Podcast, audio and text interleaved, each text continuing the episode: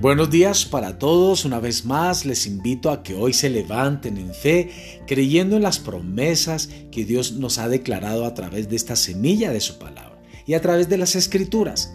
Recordemos, Hebreos capítulo 11, verso 1 nos dice, es pues la fe, la certeza de lo que se espera, la convicción de lo que no se ve. La semilla de hoy se titula Fe que obedece. Solemos ver a la obediencia como un acto aislado de la fe, cuando en realidad la única forma de ser movidos a obedecer lo que Dios nos ha encomendado es teniendo fe. Podemos dar pasos de obediencia aunque no entendamos el plan porque tenemos fe en que si Dios dio la orden, Él va a proveer, va a abrir camino y no nos dejará en el proceso. Nehemías era copero del rey egipcio Altarjerjes. Él sabía que necesitaba la aprobación del rey para ir a su Judá así que oró por éxito y favor antes de presentarse. Nehemías aún no sabía todo lo que iba a enfrentar, pues más adelante él enfrentaría oposición. Cuando Dios te habla con una promesa, no es suficiente con creerla y mantenerla en la mente. Es necesario tomar acciones, aunque parezcan pequeñas. Solo la seguridad de que las cosas saldrán bien te puede motivar a dar pasos. Solo sus promesas te pueden dar seguridad de que ese proyecto va a ser exitoso. Junto con el plan, Dios en su carácter de Padre generoso nos provee de las herramientas, las personas, todo lo que necesitamos para completar su obra, justo como lo hizo con Nehemías.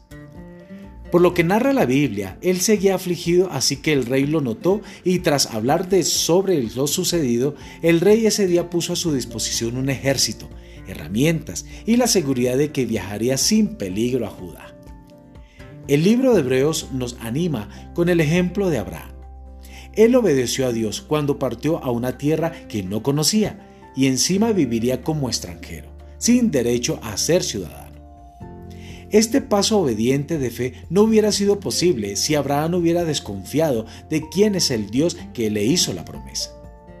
¿Hacia dónde te está guiando Dios? Tal vez puso algún proyecto en tu mente o te está llamando a ser generoso. Tal vez te está retando a renunciar a algún hábito o a cambiar tu forma de ver las situaciones. Te animamos en Cristo Jesús a que hoy des ese paso de fe, sabiendo quién es tu Dios.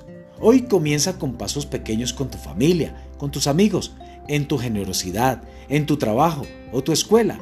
Te aseguramos que por mínimo que sea ese comienzo estarás más cerca de la meta de ayer. Quiero que oremos. Señor Jesús, gracias por animarme y confrontarme.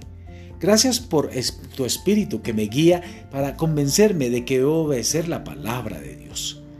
Te ruego que hables a mi vida aquello que desees que yo haga. Quiero agradarte y gracias porque puedo hacerlas desde una posición de seguridad, no por las circunstancias que sean buenas, sino porque tu carácter y las obras que has hecho me llevan a tomar pasos de fe hacia tu promesa en Cristo Jesús. Amén y amén. Amados, que hoy permanezcan sus vidas llenas de fe, creyendo en las promesas de Dios. Dios les bendiga en este día.